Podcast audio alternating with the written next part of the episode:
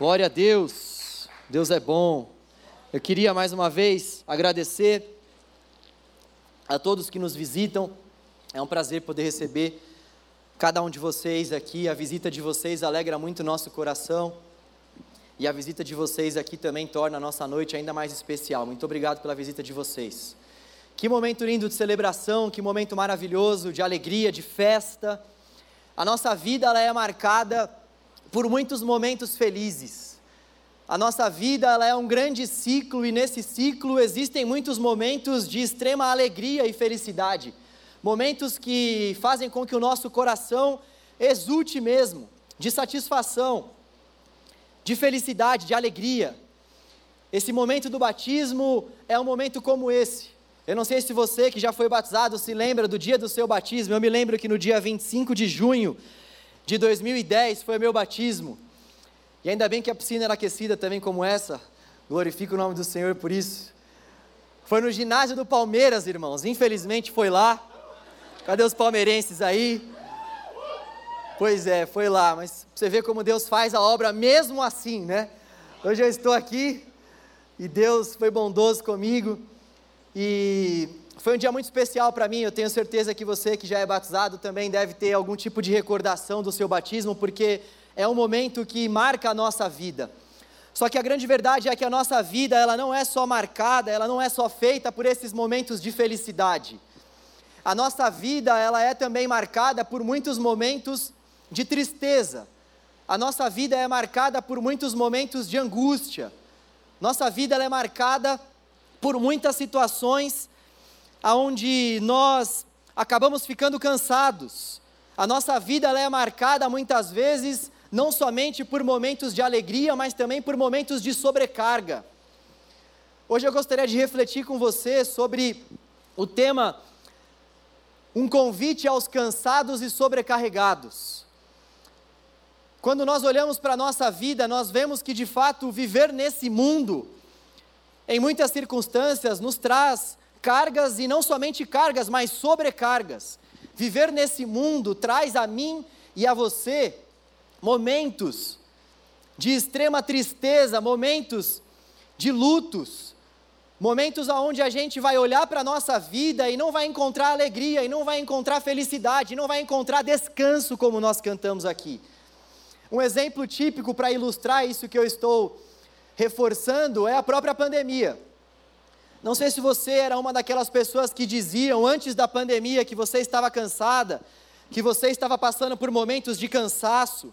Eu era uma dessas pessoas que lamentava pelo cansaço antes mesmo da pandemia. E quando veio a pandemia, e eu me vi livre de vários vários cenários que me causavam cansaço, como por exemplo o trânsito, como por exemplo a aula presencial. Eu me vi livre de uma série de coisas que me deixavam extremamente fadigados. Mas mesmo diante dessa tal liberdade em relação a essas coisas que eu não precisava mais fazer, porque tudo acabou passando para o formato online, ou melhor, grande parte das coisas, mesmo essas atividades, tendo passado para o formato online, depois de um tempo, isso continuou me gerando cansaço e sobrecarga. Eu falo, poxa, peraí, antes eu ficava cansado por causa do trânsito, agora eu não preciso mais dirigir, mas mesmo assim eu continuo cansado. Antes eu ficava cansado porque eu tinha que ir para a aula de maneira presencial, mas agora a aula é online e eu continuo cansado. Antes eu tinha que pegar o metrô todos os dias e isso me deixava extremamente fadigado pegar o metrô, o busão com um monte de gente. E em um determinado momento eu passei a não mais pegar metrô e não mais pegar ônibus, e você também fez o mesmo. E o que aconteceu conosco é que nós continuamos a ficar cansados e sobrecarregados, ainda que a gente não tivesse mais que pegar nenhum tipo de transporte público. O que acontece com a gente? Alguém consegue responder? Essa é a pergunta do milhão dessa noite? Não. Mas a grande verdade é que existe um tipo de cansaço que advém a nossa alma, que vem até nós, que não é um cansaço simplesmente físico. Existe um tipo de cansaço que bate na minha porta e na sua porta todos os dias, e esse cansaço, ele não é meramente um cansaço físico, é bastante verdade que muitas vezes a gente fica cansado sim por conta do nosso físico. Por conta, por exemplo, de nós não fazermos esportes, por conta, por exemplo, de uma carga excessiva de trabalho, por conta de uma vida com muitas atividades. É claro que isso traz cansaço para o nosso físico, mas situações como essa da pandemia provam para mim e para você que ainda que os nossos corpos físicos não sejam submetidos a algum tipo de cansaço que também é um cansaço físico. Existe um tipo de cansaço que é diferente desse cansaço que a gente sente quando a gente não faz exercício físico, quando a gente não pega um transporte público. Existe um tipo de cansaço e esse cansaço ele não pode ser suprido. Ele ele não pode realmente ser sanado através daquilo que muitas vezes nós conseguimos fazer por meio das nossas atividades. Fato é que nós vivemos em uma sociedade extremamente cansada e sobrecarregada. Existe um filósofo coreano que vai dizer que nós vivemos na sociedade do desempenho. Em todo tempo as pessoas estão cansadas porque elas estão em busca de desempenho. Então, se você trabalha, você com certeza está sendo submetido a uma alta carga de metas, de desempenho. A empresa quer que você desempenhe, a empresa quer que você performe, a empresa quer que você apresente resultados. Se você está em uma universidade, se você faz algum tipo de curso, se você estuda algo, com certeza o seu professor ou essa instituição está também te submetendo a uma carga de estudo, de leitura, para que você possa tirar boas notas, para que você tenha um desempenho acima da média. A nossa sociedade em todo o tempo está nos estimulando para que nós venhamos ter desempenho. Os nossos patrões, as pessoas à nossa volta, em muitas situações, estão em busca desse mesmo desempenho. Existe uma outra questão que toma conta também da nossa sociedade, principalmente o século 21, é um século que foi acometido por uma série de doenças psicossomáticas. Doenças como depressão, doenças como burnout, síndromes e uma série de doenças de cunho psicológico. O Brasil, por exemplo, é taxado como um dos países mais ansiosos do mundo. Tem alguém ansioso aqui? Eu nego até a morte. Nós vivemos numa sociedade extremamente ansiosa, numa sociedade exausta. Nós vemos que o índice de suicídio, por exemplo, tem aumentado de uma forma devastadora. Isso não somente com os mais adultos, mas principalmente com os jovens. Imagina um jovem, um jovem muitas vezes de 13, 14, 15 anos, extremamente cansado e sobrecarregado e por isso decide tirar a sua própria vida. Existe algo que está gritando no coração desses jovens e dessas pessoas que tiram as suas próprias vidas. Existe um cansaço tão grande que toma conta dos corações dessas pessoas que a saída para elas, para se verem livres dessa dor, dessa angústia, desse cansaço, é tirar a sua própria vida. Nós vivemos nessa sociedade da exaustão. Nós vivemos nessa sociedade do desespero, do desempenho, nessa sociedade que busca em todo tempo se comparar.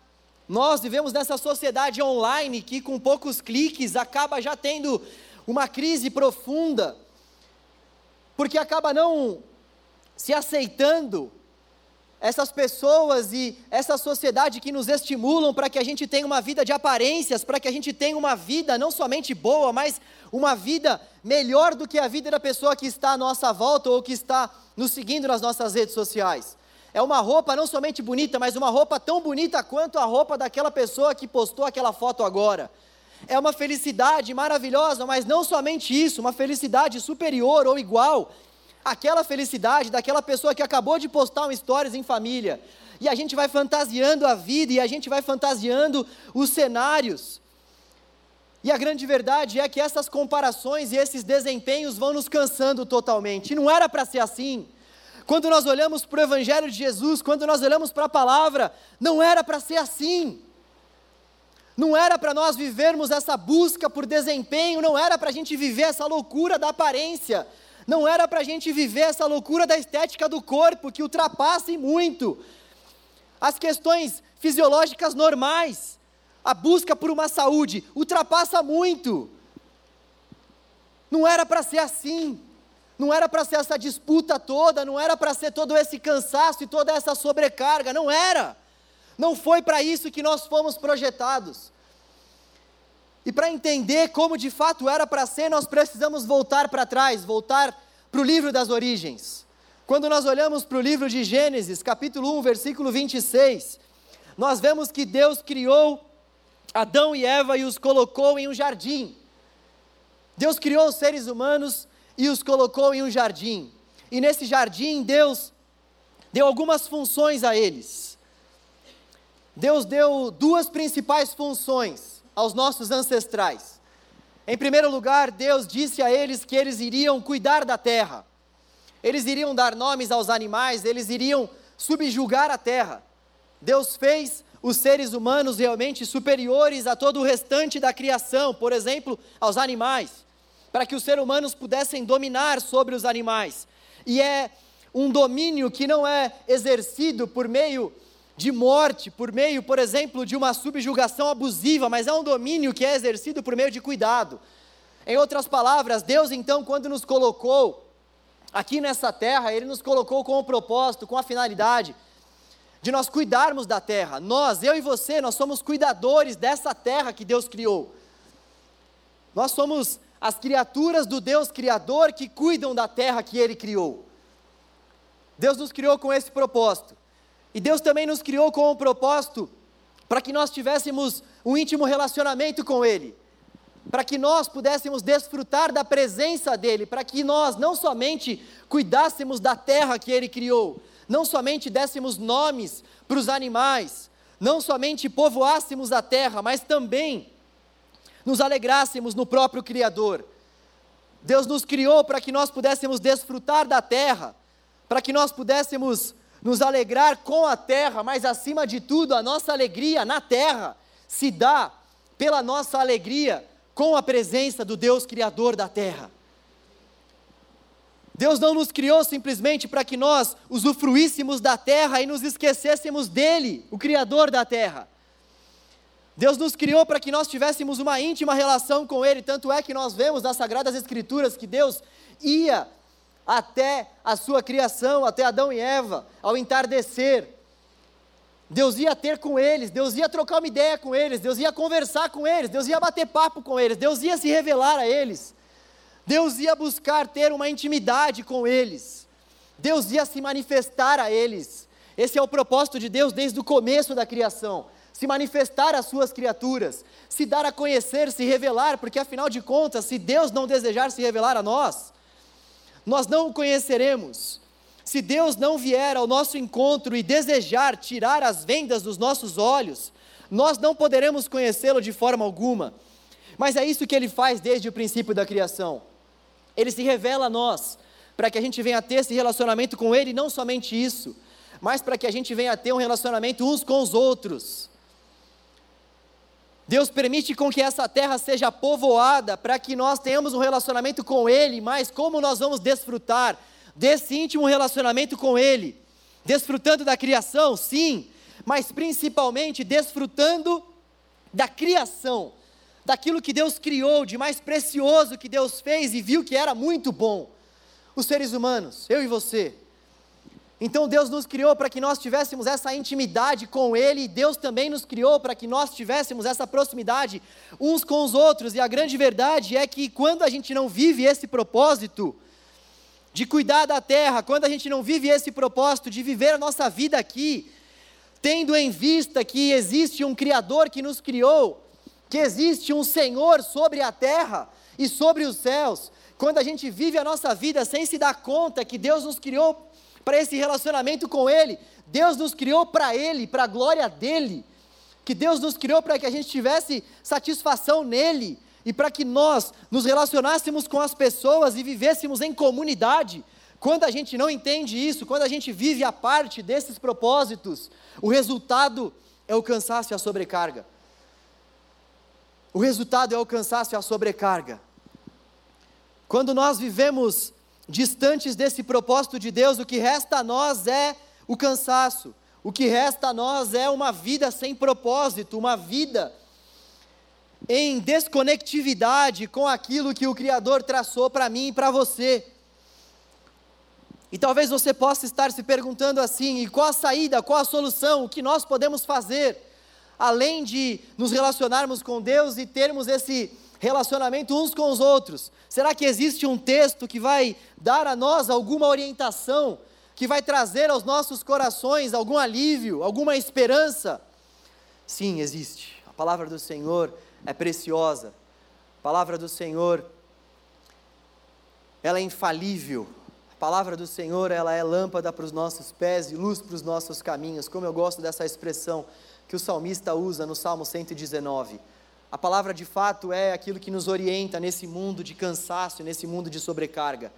O Senhor Jesus, quando estava diante dos seus discípulos, em Mateus capítulo 11, dos versículos 28 a 30, disse certa vez a uma série de pessoas que estavam cansadas, porque já naquele primeiro século, nós estamos falando por volta do ano 30 até o ano 33, já por volta do começo da era da humanidade, as pessoas já estavam cansadas, já estavam sobrecarregadas justamente porque elas estavam distorcendo esse propósito do Criador. E Jesus vira então para os seus ouvintes e diz a eles: Venham a mim, todos vocês que estão cansados e sobrecarregados, venham a mim, todos vocês que estão passando por algum tipo de cansaço ou de sobrecarga, e eu vou dar a vocês descanso.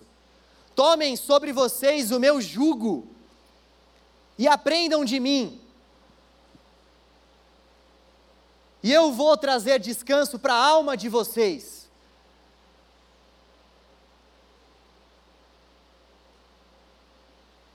E Jesus completa o seu discurso dizendo que nós vamos encontrar descanso para as nossas almas, pois o jugo dele é suave e o fardo dele é leve. Venham a mim, todos vocês que estão cansados e sobrecarregados, e eu vou dar descanso a vocês. Tomem sobre vocês o meu jugo e aprendam de mim, e vocês vão encontrar descanso para suas almas, porque o meu fardo é leve, o meu jugo é suave, ou o meu jugo é suave, o meu fardo é leve. Jesus está fazendo um convite aqui aos seus ouvintes e a mim e a você. Jesus faz um convite com três principais imperativos, ou melhor, com três principais assuntos. O primeiro convite é para que a gente possa vir até Ele. Venham a mim, ele diz. Venham a mim. E é interessante Jesus dizer isso porque ele poderia propor para aqueles discípulos algum tipo de atividade, ele poderia propor para aqueles discípulos algum tipo de caminho, mas quando ele diz: Venham a mim, ele está, em outras palavras, dizendo que ele mesmo é esse caminho que não existe um caminho que ele possa propor, que não existe um remédio que ele possa receitar, que não existe algum tipo de atividade que ele possa dar aos seus discípulos para que eles possam encontrar descanso e alívio, porque o descanso e o alívio estão contidos nele próprio. Por isso é que ele diz: Venham a mim, venham até mim. Em outra ocasião, em João 6,35, ele diz que o que vinha a mim, de modo algum terá fome, o que crê em mim, de modo algum terá sede. Em João 7,37, ele também diz que todos aqueles que vierem até Ele, esses de fato que sentirem sede, vão vir até Ele e vão beber e vão ser saciados. Todo aquele que tem sede, vem a mim, venha a mim, ele diz, venha a mim e beba. Jesus está chamando os seus discípulos para uma caminhada de fé, é isso que é vir até Jesus. Esse é o significado desse convite de Jesus, desse primeiro convite que nós vemos aqui no versículo 28. Venham a mim, é o mesmo que dizer: tenham fé em mim, acreditem em mim, acreditem que de fato eu sou tudo aquilo que vocês precisam para que vocês tenham descanso.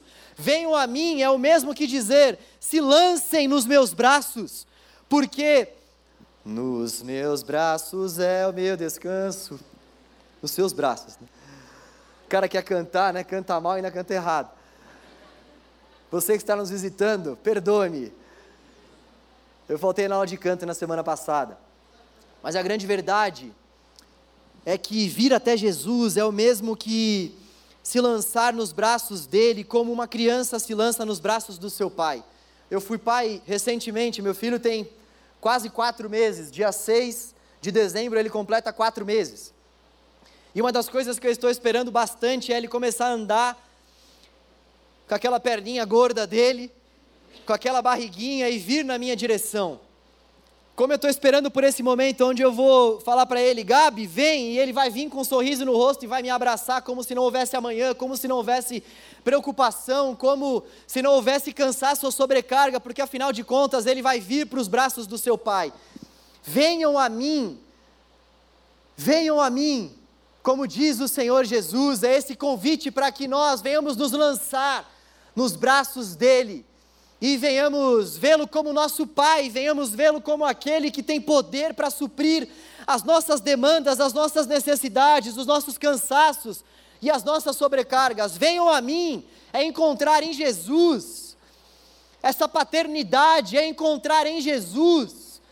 Esse pai que não abandona os seus filhos é encontrar na figura de Jesus e na companhia de Jesus satisfação, porque quando nós estamos com o nosso pai, quando uma criança se lança nos braços do seu pai, ela não quer nenhuma outra coisa, ela só quer receber o carinho do seu pai, porque ela sabe que nos braços do seu pai ela está segura.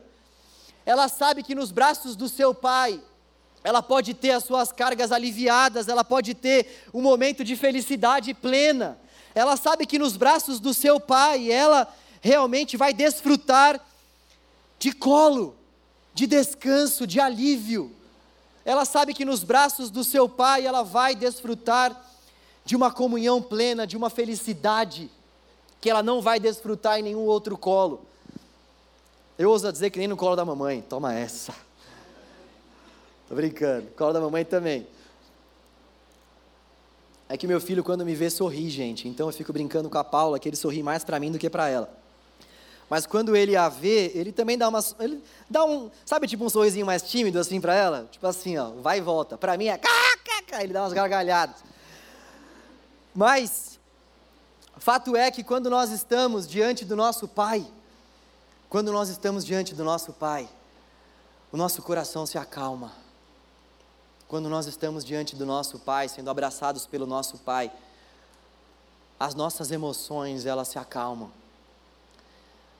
só que esse chamado de Jesus para que nós possamos ir até Ele é um chamado que envolve não somente esse descanso e, por que não dizer também, um chamado que envolve a vida. Afinal de contas, ir para os ir braços de Jesus é o mesmo que encontrar com a vida, com o caminho, com a verdade.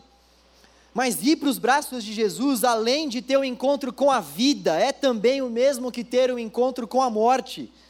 E olha só que coisa interessante. Jesus nos chama para a vida, mas nós só vamos desfrutar da vida a partir do momento que nós desfrutarmos da morte. Porque no Evangelho, na caminhada com Cristo, a vida começa na morte. A vida começa quando nós entregamos o nosso coração para Ele e quando nós negamos a nós mesmos e tomamos a nossa cruz. Portanto, esse chamado de Jesus para que nós venhamos segui-lo, esse chamado de Jesus que diz a nós: venham a mim, é um chamado que está acompanhado de descanso, mas é um chamado que também está acompanhado de morte. Morte. Morte. É necessário que todos aqueles que desejam ir até Jesus entendam que para que a gente possa ir até Jesus existem algumas coisas que nós precisamos deixar no meio do caminho. Existem algumas coisas que precisam necessariamente ficar no meio do caminho, porque o nosso coração, como disse um teólogo chamado João Calvino, é uma fábrica de ídolos. O nosso coração é uma fábrica de deuses mortos. O nosso coração é uma fábrica de coisas que substituem o nosso Deus e que nós vamos adquirindo e que nós vamos comprando durante a vida, para que esse cansaço e essa sobrecarga que todos nós sentimos sejam de alguma forma apaziguados.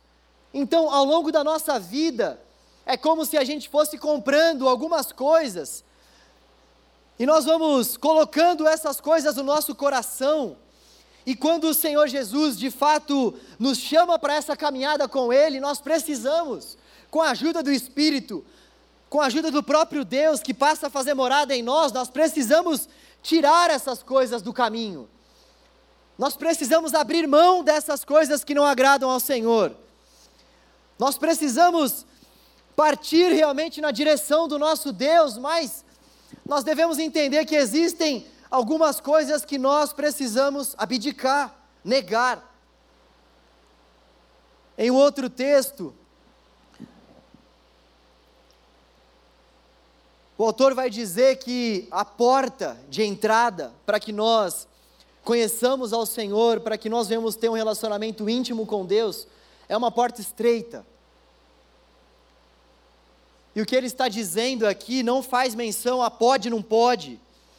O que ele está dizendo aqui faz menção a de fato um coração que está disposto a morrer para si, um coração que está disposto a agradar o seu Senhor, em detrimento dos prazeres que esse mundo pode dar a nós. Esse mundo pode trazer a mim e a você muitos prazeres. Existem muitas pessoas aqui que já provaram de grandes prazeres que esse mundo pode nos proporcionar. E são prazeres, são coisas maravilhosas. Só que, no entanto, existem muitas coisas que, embora sejam maravilhosas, são coisas que fazem com que nós não consigamos seguir a Jesus durante a caminhada, porque são coisas pesadas demais. São coisas que não condizem com a realidade do reino dos céus. Existe um certo tipo de cobiça, existe um certo tipo de consumismo, existe um certo tipo de, de amor às coisas desse mundo que eu e você precisamos largar se nós quisermos ouvir o nosso Senhor de fato gritando a nós: venham até mim. Para que a voz de Jesus seja uma voz extremamente audível aos nossos ouvidos, para que nós possamos experimentar a Jesus, nós precisamos necessariamente negar muitas coisas que nós podemos experimentar nesse mundo. E essa é a mensagem do Evangelho. Não é uma mensagem para que a gente viva nesse mundo, não podendo desfrutar desse mundo, não podendo, não podendo desfrutar das coisas que a cultura pode produzir. Mas é uma mensagem que vai dizer a nós que existem certos limites e nós precisamos discernir esses limites na cultura, na mídia, na faculdade, na vizinhança, onde nós trabalhamos. Nós, cristãos, constantemente precisamos discernir, discernir o que nós não precisamos, o que nós não podemos conjecturar, o que de fato não pode fazer parte da nossa caminhada. Em segundo lugar, o convite que esse texto nos apresenta é para que a gente venha tomar o jugo de Jesus e o fardo de Jesus. É para que a gente venha trocar de fardo com o Senhor Jesus. Jesus ele diz que o fardo que ele possui é leve e o jugo que ele possui a nós é um jugo suave. Repare que Jesus não está dizendo que nós vamos ter um jugo suave e um fardo leve nessa terra.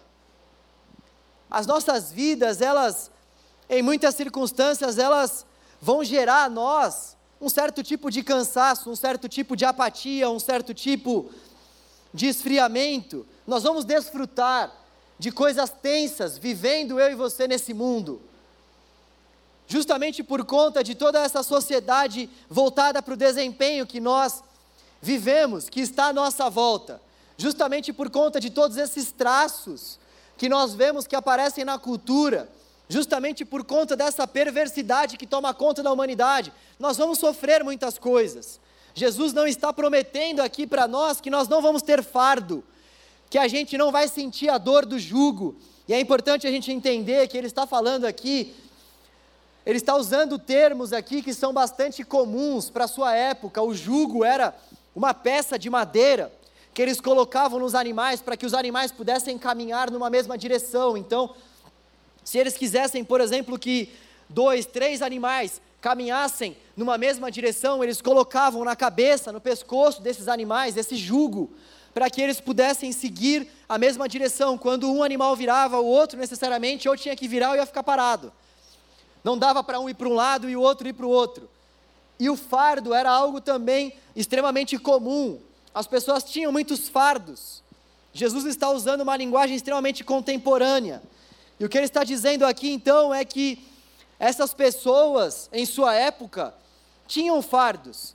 Existiam certos jugos que eram colocados nos animais e esses jugos traziam peso. E ele também está fazendo menção aqui ao próprio jugo e fardo que aqueles fariseus de seu tempo, que aqueles religiosos de seu tempo estabeleciam, com aquelas regras, com aqueles ritos que ninguém conseguia alcançar. Isso trazia um peso para as pessoas, porque as pessoas tentavam se relacionar com Deus na base da lei, na base de regras, na base de pode ou não pode, e ninguém consegue se relacionar com Deus na base dessas regras, porque a grande verdade é que ninguém consegue cumprir essas regras. E é justamente por isso que nós precisamos de um Salvador, para nos livrar do não cumprimento dessa lei que gera para nós afastamento. E Jesus vem então para aliviar o nosso fardo, Jesus vem então para denunciar esse fardo pesado e esse jugo abusivo que estava sendo exercido por aqueles religiosos. E o que Jesus promete a nós então é que se nós formos até Ele, Ele vai trocar de fardo conosco. Se nós formos até Ele, nós vamos encontrar descanso. Se nós formos até Ele, nós vamos encontrar alívio. Se nós formos até Ele, nós vamos de fato conseguir encontrar alegria, gozo, satisfação. Porque é isso que o fardo de Jesus providencia a nós. O fardo de Jesus é um fardo que não gera peso a nós, pelo contrário, o fardo que Jesus tem para mim e para você é um fardo leve. A pergunta que esse texto nos sugere é: qual fardo será que nós temos carregado? Será que nós temos carregado o fardo de Jesus? Será que nós estamos passando por algum tipo de cansaço e sobrecarga? Porque nós não estamos carregando o fardo de Jesus, estamos carregando o nosso próprio fardo. Será que não existem muitas coisas que estão gerando cansaço e sobrecarga a mim e a você, que são coisas voltadas para o nosso próprio desempenho e para aquilo que os nossos braços podem fazer?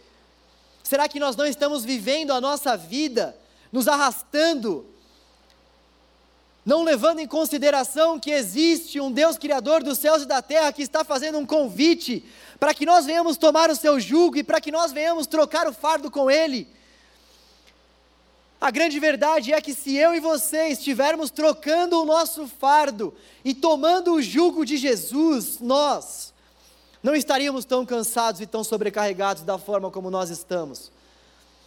A grande verdade é que se ao longo da nossa rotina e ao longo da nossa vida nós entregássemos mesmo o nosso coração e trocássemos mesmo o nosso fardo e nos lançássemos mesmo nos braços de Jesus, nós desfrutaríamos de um tipo de descanso que nós não ainda estamos desfrutando.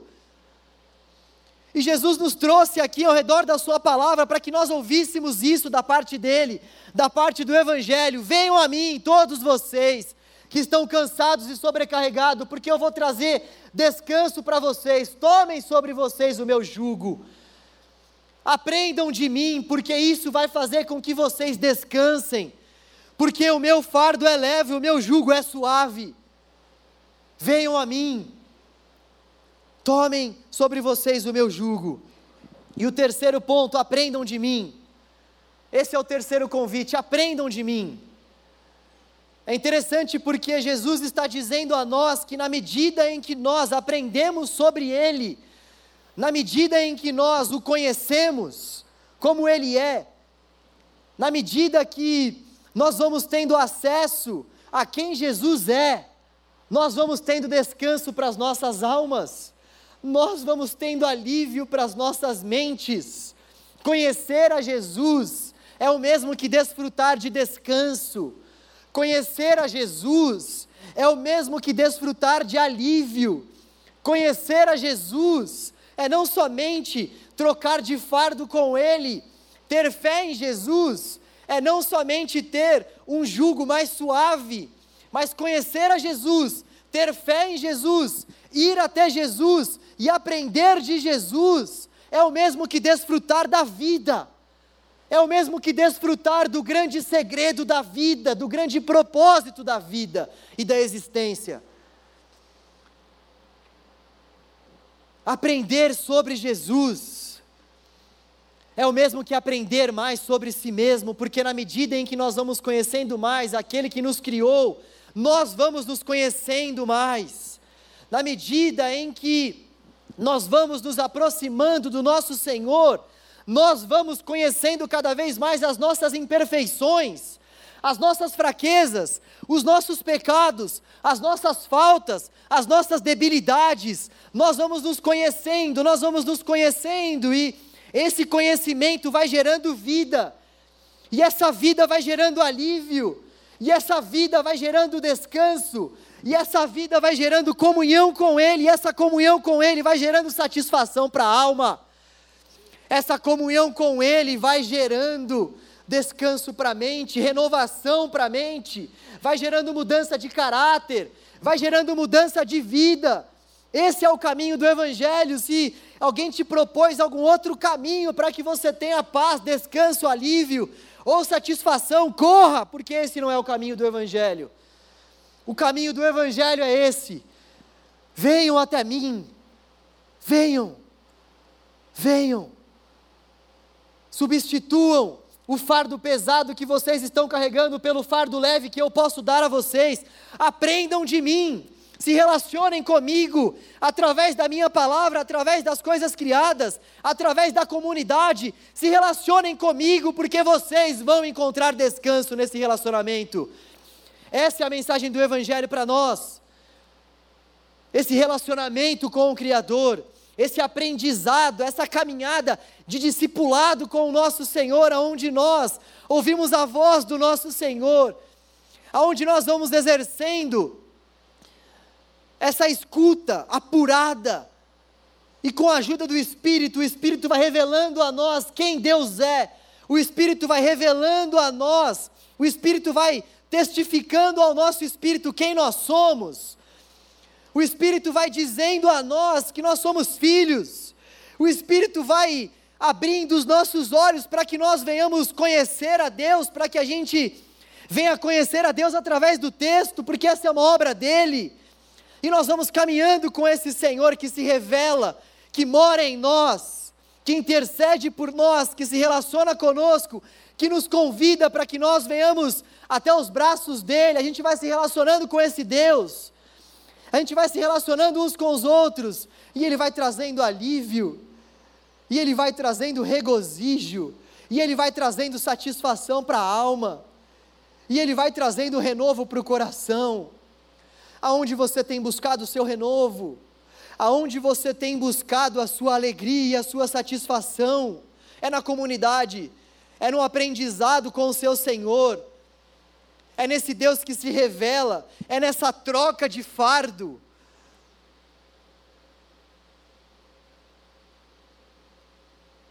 Deus deseja que nós venhamos aprender mais sobre Ele.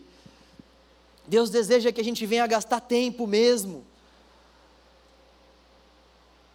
E nós precisamos aprender sobre Jesus, não somente porque Jesus é um grande mestre, existe uma linha de pensamento, existe uma linha filosófica, que não vai descartar a figura de Jesus. E é interessante nós percebermos essa mudança na cultura.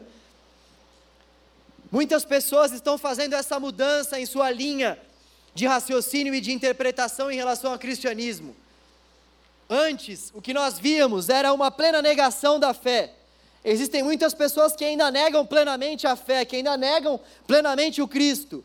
Mas a linha que tem sido desenvolvida, sobretudo nas universidades, não é uma linha de total negação, porque as pessoas têm percebido que é muito difícil sustentar essa linha de raciocínio que nega totalmente a existência de Jesus.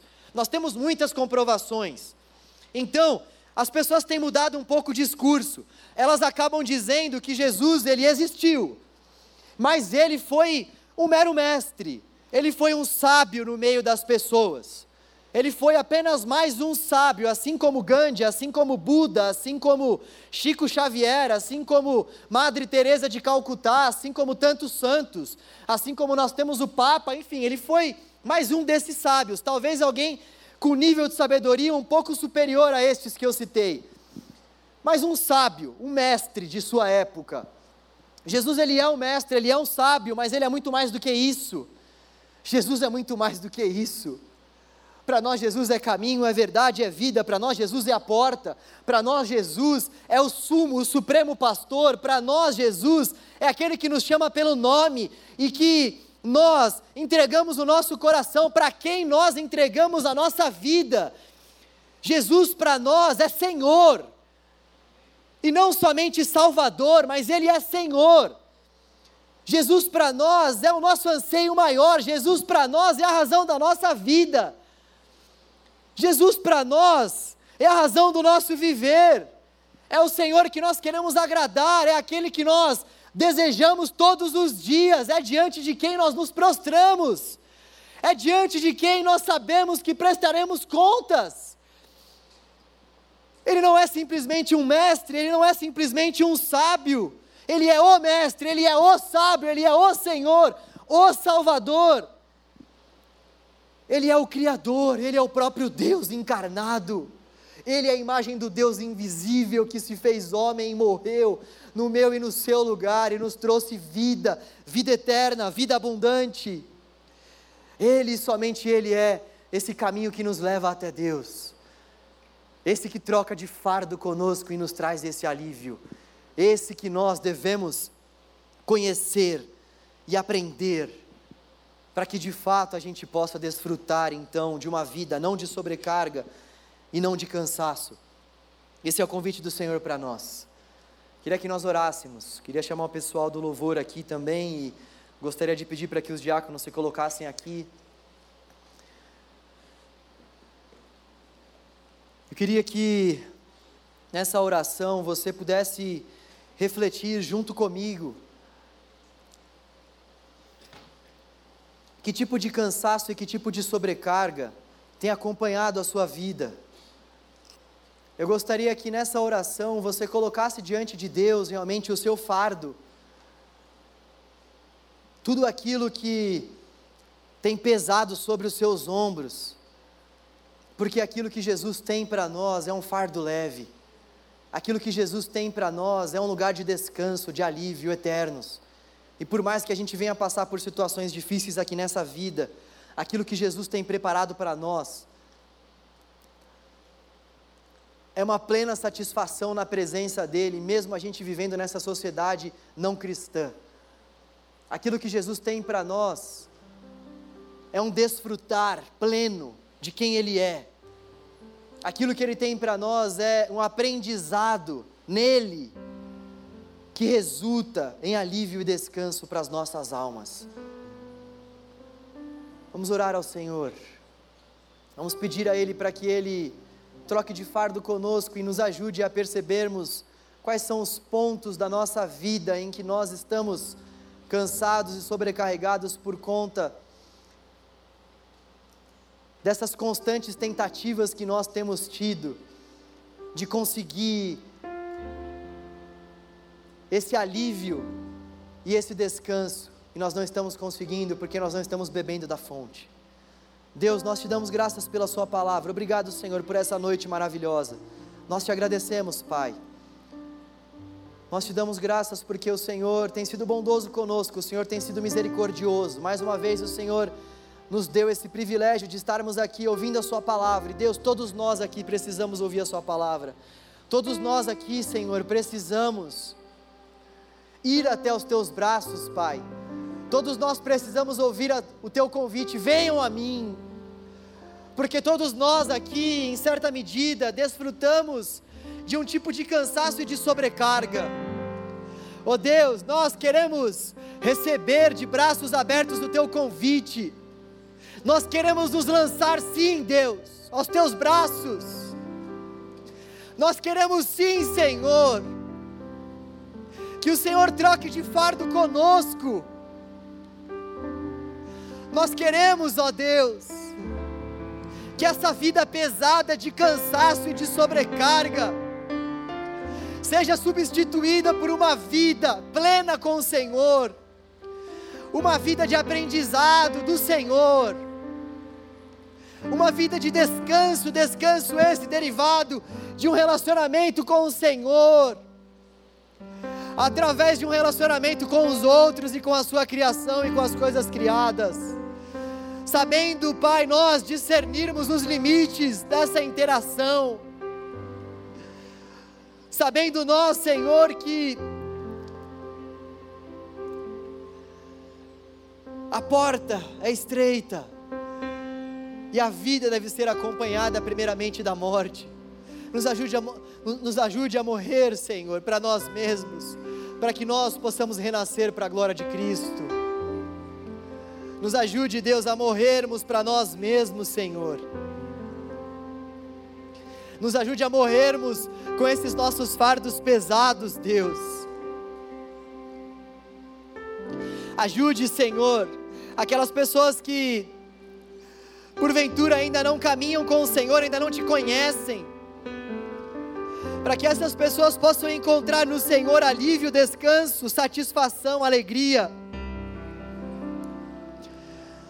Ajude, Deus, aqueles que já te conhecem e estão vivendo as suas vidas, cheios de cansaços e sobrecargas, e ainda não estão percebendo, Pai, que esse cansaço e essa sobrecarga têm sido impostos por essa sociedade do desempenho, da comparação, por essa sociedade cheia de pecados. Tire, Senhor, os teus filhos e as tuas filhas, nos tire, Senhor, desse lugar de peso e nos leve, Senhor, para os teus braços, porque nos teus braços é o nosso descanso, Senhor. Em nome de Jesus. Amém, graças a Deus. Nós vamos celebrar a ceia do Senhor nesse momento. Enquanto nós cantamos mais uma canção ao Senhor, eu gostaria de te convidar para que você pudesse examinar o seu coração com a ajuda do Senhor. A palavra de Deus diz que quando nós participamos desse momento, nós precisamos examinar o nosso coração, porque de fato nós não podemos simplesmente passar por esse momento sem refletirmos acerca daquilo que aconteceu na cruz. Aquilo que aconteceu na cruz não pode ser para nós sinal de uma breve reflexão, é a reflexão da nossa vida. Aquilo que aconteceu na cruz é a obra que deve acompanhar o nosso viver, por isso a gente deve examinar nós mesmos, para saber se a gente tem discernido mesmo da maneira correta aquilo que aconteceu na cruz. Porque a grande verdade é que se a gente tem algum tipo de dúvida acerca do que aconteceu na cruz, se a gente ainda não tem o nosso coração transbordando de alegria por conta daquilo que aconteceu na cruz, a grande verdade é que a gente ainda não tem parte com Jesus. Se a gente não vê na cruz a nossa vida, se a gente não entende que era para nós estarmos lá no lugar de Jesus e que o que ele fez por nós foi morrer a morte que eu e você não poderíamos ter morrido para nos dar a vida que eu e você não merecíamos viver, se nós não entendermos isso, não vai fazer sentido para a gente participar desse momento e nós precisamos nos arrepender. Nós precisamos pedir perdão a Deus e pedir para que o Senhor de fato possa trazer luz ao nosso entendimento para que a gente venha participar desse momento. Eu queria te convidar para que você que tem essa essa direção, esse discernimento, para você que de fato pode dizer assim: Eu sei que meu redentor vive e trocou, trocou realmente a minha identidade através da cruz. Eu sei que era para eu estar naquela cruz. Se você tem esse discernimento, que você e eu somos pecadores e fomos alcançados pela obra de Cristo, eu queria te convidar, vamos participar. Vamos participar. Vamos participar desse momento com alegria no nosso coração e vamos cantar ao Senhor que a mensagem da cruz é a mensagem da nossa vida. Vamos cantar ao Senhor que a mensagem da cruz é a mensagem que traz alegria ao nosso coração.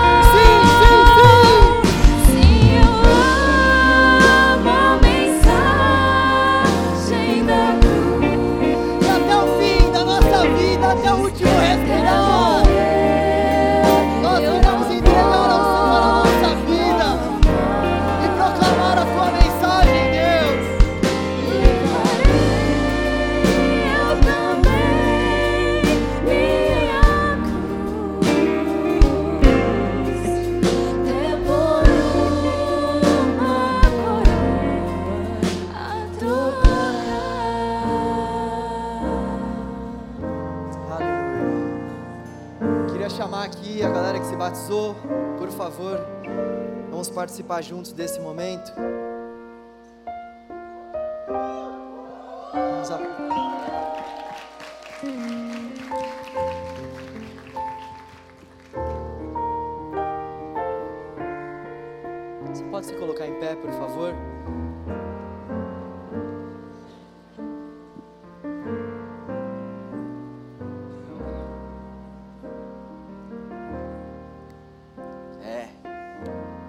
Esperando por esse momento?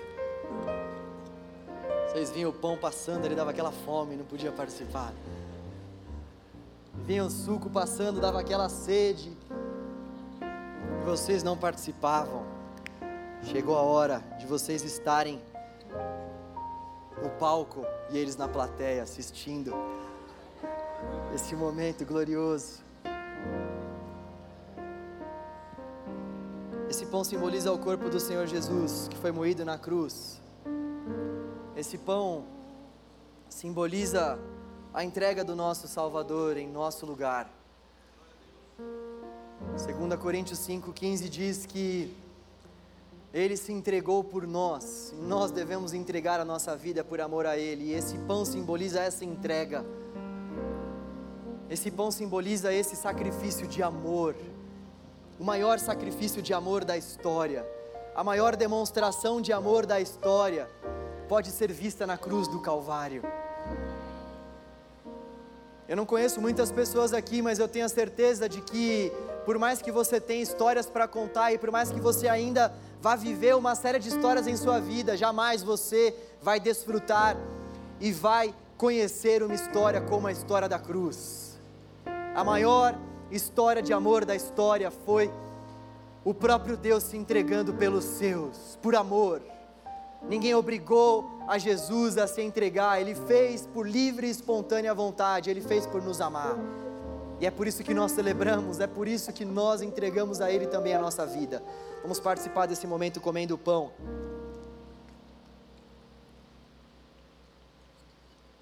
O sangue simboliza a vida, a vida do nosso Salvador. A cruz era a morte mais vergonhosa para aquela época, uma das, se não a principal. Jesus, podendo ter clamado a Deus Pai para que Ele enviasse anjos para que o livrassem daquele momento, Ele não o fez, Ele decidiu viver todo aquele sofrimento. Diante de Pôncio Pilatos, ele disse: Se eu clamasse ao meu Pai, Ele, manda, ele mandaria anjos aqui para me socorrer. Ele sempre foi o Senhor sobre todas as coisas, mas a entrega voluntária dele estava firmada, bem firmada em seu coração, e ele decidiu entregar o seu sangue por nós. Vamos celebrar isso, bebendo desse suco e trazendo à nossa memória aquilo que o Senhor fez por nós. Obrigado, Deus. Nós celebramos o Senhor nesta noite, Deus. Nós te exaltamos, nós bendizemos o teu nome. O Senhor é bom. O Senhor é poderoso, o Senhor, de fato, se entregou por nós e nós, Pai. Nós estamos aqui porque nós queremos nos entregarmos por inteiro ao Senhor todos os dias. Todos os dias nós queremos que a mensagem da cruz venha à nossa mente, à nossa existência, para que nós não venhamos nos esquecer do teu sacrifício de amor, para que nós não venhamos nos esquecer da tua entrega da tua renúncia, daquilo que o Senhor fez por nós. Oh Deus, sela nessa noite no nosso coração, Pai, a mensagem da cruz do Senhor, para que de fato, ainda que nós venhamos passar por cansaços e sobrecargas, a mensagem da cruz de Cristo esteja firmemente posta em nossos corações e em nossas mentes. Em nome de Jesus que nós oramos. E amém. Graças a Deus. Você pode aplaudir ao Senhor. E eu vou entregar para eles esse certificado. Aline! Como eu disse, Jéssica, peraí.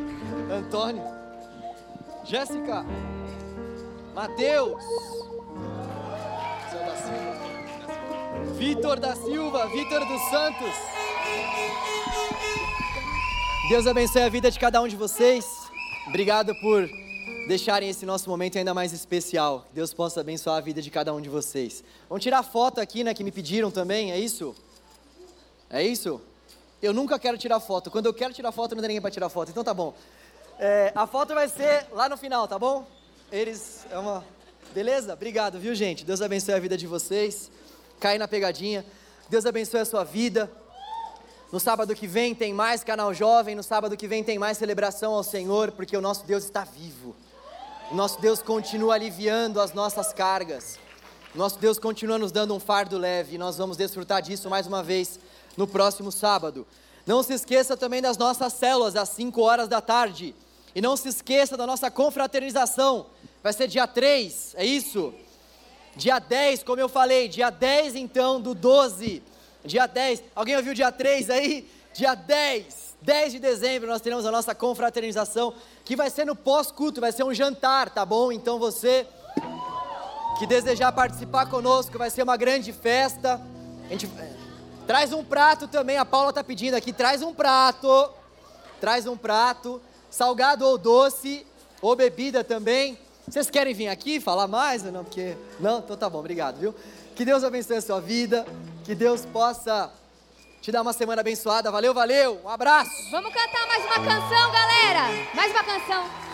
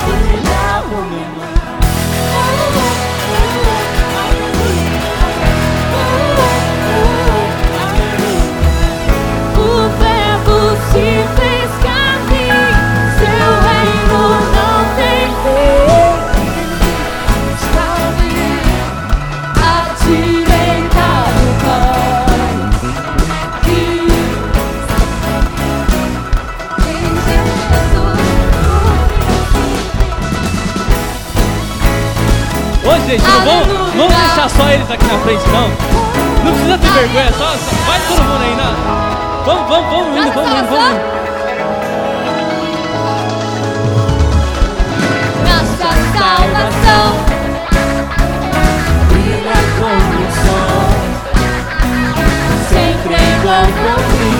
O quê? Foi meu lugar, essa vida foi